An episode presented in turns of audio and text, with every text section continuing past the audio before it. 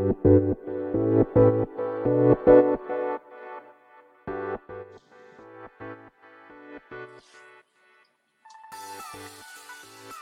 い、始まりました。本を読んでは独り言ラジオ。私、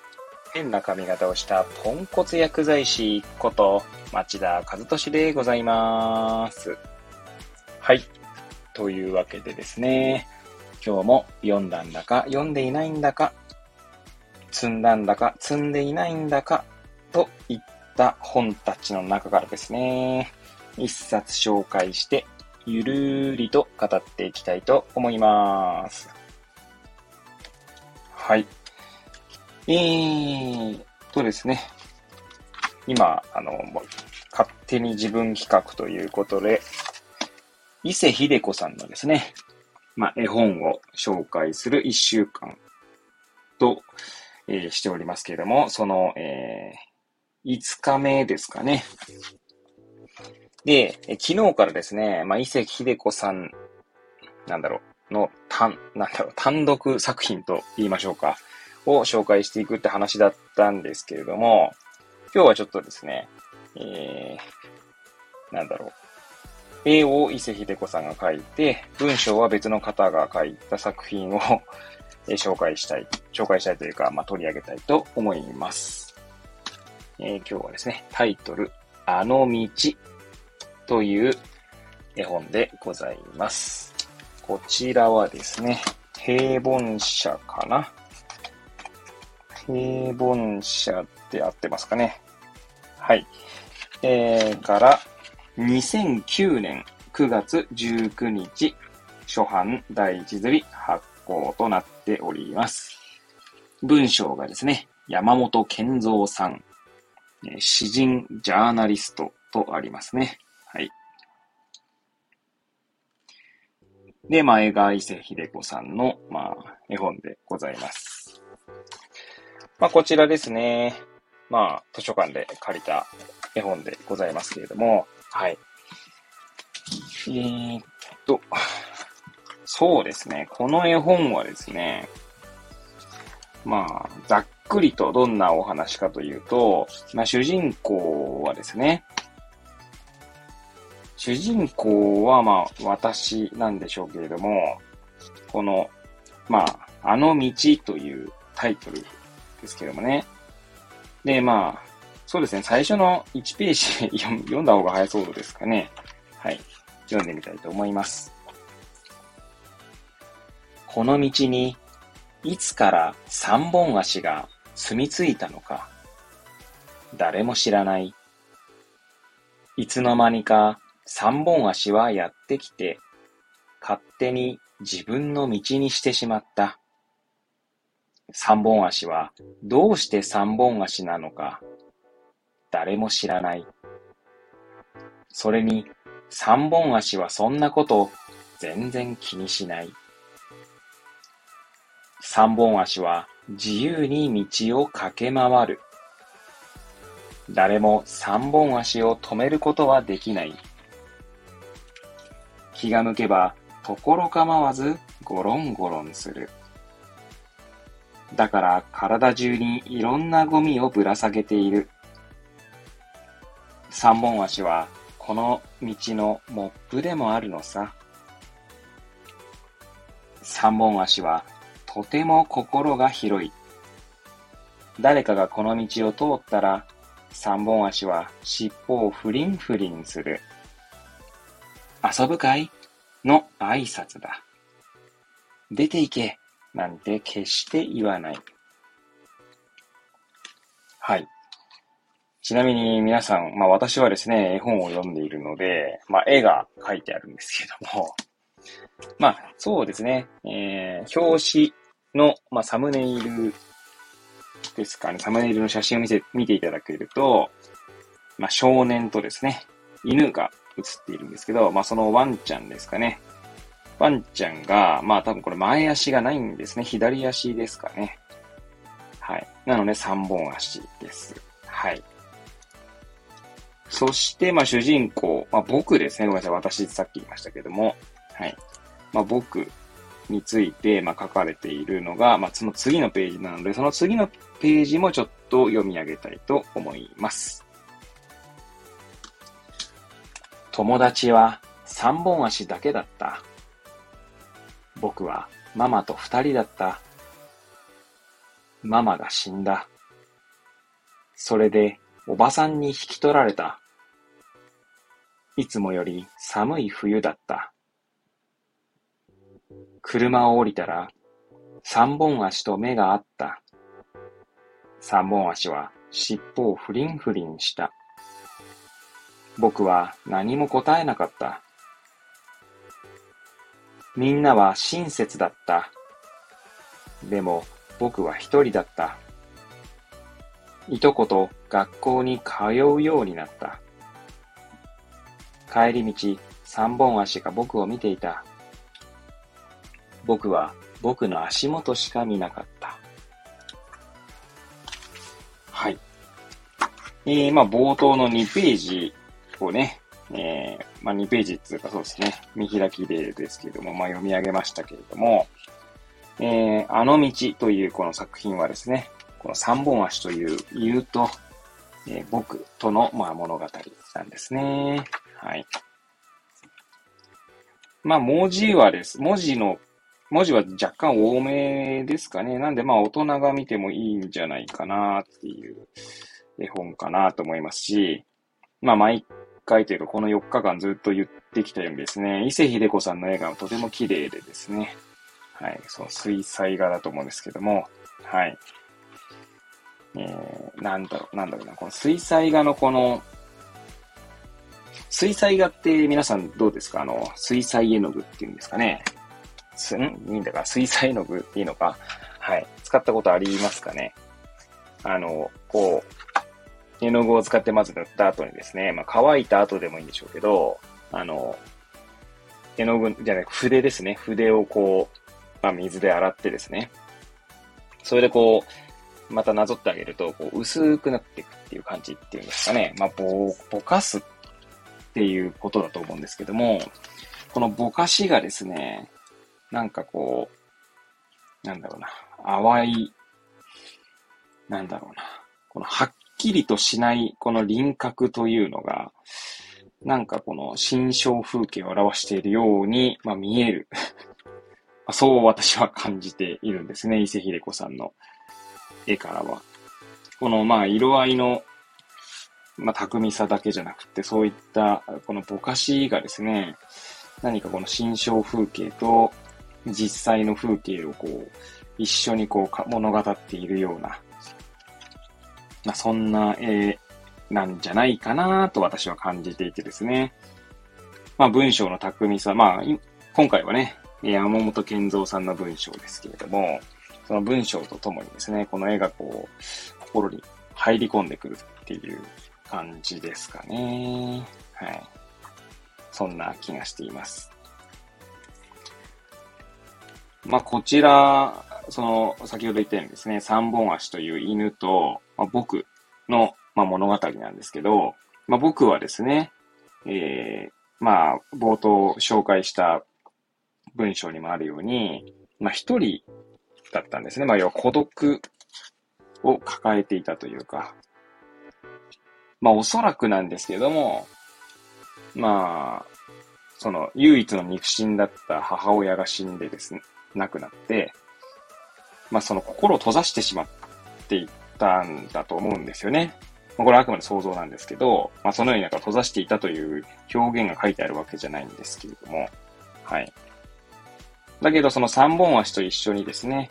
過ごす日々が、まあ、少年の、僕という少年のですね、まあ、心をこう、より開いていって、で、ただですね、そんな三本足もですね、まあ、あの、なんて言うんだろうな。まあ、いじめられているというか、まあ、そんな描写もあったりとかして。で、えー、まあ、そこ、ちょっと、まあ、中盤なんですけどね。はい。え三本足とですね、まあ遊んでいた僕がですね、三本足がいない、いないというか、いなくな、どこにもいなかったっていう、まあ場面があるんですね。まあ、そこから読んでみましょうか。21ページ、20ページですか？あ、でもいいか。読まなくて まあそんな中でですね、多分こう唯一の心の拠り所だった三本足が、まあいなくなってしまって、まあ少年の心っていうのがまた変わっていくっていう、まあ感じなんですかね。うん。まあ結果的にはですね、えー、その後、この、まあ三本足と出会った街から離れることになるんですね、主人公の僕は。だけれども、えー、なんだろうな、心では繋がっているという感じなんでしょうか。あの道。最後の、あの、ページというか最後の文章だけ読み上げましょうかね。はい。まあ、ちなみにこの最後のページはですね、大人になった僕が描かれているんですけど、じゃあそちらの最後の文章を読み上げたいと思います。たくさんの日々を歩いている。たくさんの人の中をずっと一人で歩いている。大丈夫さ。目をつむればあの道がある。君が僕を見ている。僕は歩き続ける。目をつむればあの道がある、道があるっていうのはですね、その、えー、主人公である僕がですね、えー、三本足と出会った町から、まあ多分別の町に、こう、まあ、引っ越すっていうことですかね。まあおばさんの家に引き取られたんですけど、おばさんの家を出ることになったという、まあ描写があるんですけれども、まあその最後にですね、まあ三本足との別れのシーンがあるんですね。はい。で、まあその三本足はですね、僕が、えー、この僕、主人公の僕がですね、まあ、引っ越す際にですね、まあ、追いかけるんですけど、まあ、三本足っていうのはそのあの道に、まあ、なんだろう、住み着いている犬ですので、その道をですね、から離れてしまったらそれ以上、まあ、三本足も追いかけないんですね。で、まあ絵、の描写がですね、まあ、なんつうんだろうな。おそらく、遠ざかる僕が見ている景色なんだと思うんですけど、その道の真ん中にですね、まあ、3本足がいると。で、遠、こう、遠くから、その3本足を眺めているような描写なので、目をですね、直接的には描いてないんですけど、おそらくずっと目が合っているんだと思うんですよね。なので、まあそれがですね、きっとこの34ページ、最後のページなんですけど、まあ、目をつぶればあの道があるっていうのが、まあおそらくここの描写なんじゃないかなと思いますね。そうですね。なんかこの最後の文章なんかは、まあずっと一人で歩いているっていうことですけれども、うん、まあ近年ですね、まあその、まあ近年というか、まあ私の個人的な経験としてはですね、まあ釜石に来てから、まあ翌年ですか、東日本大震災をまあ経験して、まあ、その後ですね、なんとなくこう、つながりとか、えっ、ー、と、絆とか、まあ、そういった言葉が、をよく聞くようになったと、まあ、感じています。まあ、そう感じるのは、もしかしたら他の方もそう感じるのかもしれないんですけれども、で、まあ、絆とかですね、まあ、つながりってとても大切なものだとは思うんですけど、なんか、つながりすぎるとですね、まあ、生きづらさとかにもつながったりとか、まあ、つながりが強固であるとですね、逆にそれがこう縛りになっていくってこともあったりすると思うんですよね。まあ、それはなんでかって言って、やっぱりこう、なんつうんだろうな。えー、まあ私がこうそう考えてるとだけでもちろんそんなことねえよっていう人はいると思うんですけど、まあやはりこう、人の心ってやっぱわかんないと思うんですよね。そんな当たり前のこと何を言うんだって話なんだとですが、なんかついついですね、分かり合えるっていうことを前提にしてしまうと、なんだろうな、分かった気になってしまうっていうところと、分かり合えるっていうその信念って結構陸続きというか、隣同士にあるような感じだと、まあ私は思っていて、まあ容易にですね、えー、分かり合えるっていう前提は、分かったつもりになってしまうっていうところとですね、まあ紙一重だなと、まあ思っているんですね。まあ、それは何を言いたいかというと、結局、みんな孤独な部分があると。つまり一人、まあ、つまり自分の心っていうのは、分かっ100%分かってもらえるってことは、まあ、ありえないわけで。なので、まあ、そう考えるとみんな、そこを前提にすると、みんな、まあ、孤独なわけですね。なんで、この最後の表現でそういうことなんだろうなと私は、まあ、解釈したんですけどね。まあ、もう一度ちょっとその文章を読み上げますけど、たくさんの日々を歩いている。たくさんの人の中をずっと一人で歩いている。はい。まあ、そこはそういうことなのかなとか、まあ私は解釈しましたね。でもその次にですね、まあね、目をつぶればあの道がある。なんかこう、それは、ね、犬と、三本足という犬と僕のつながりだと思うんですけど、まあ、ある種絆だと思うんですけど、まあ、犬がですね、まあ、どう感じているかっていうのは、まあ、犬にしかわからないわけで、まあ、でも少なくともですね、まあ、三本足も、この主人公の少年のことをですね、まあ、あの、とても大切に思っていたんだと思うんですね。でもそれってわからないわけですよね。なんせ、人間同士でもですね、真に分かり合えるってことは、100%分かり合えるってことは、まあないのだとすると、まあ動物とのつながりとか絆っていうのも、まあ、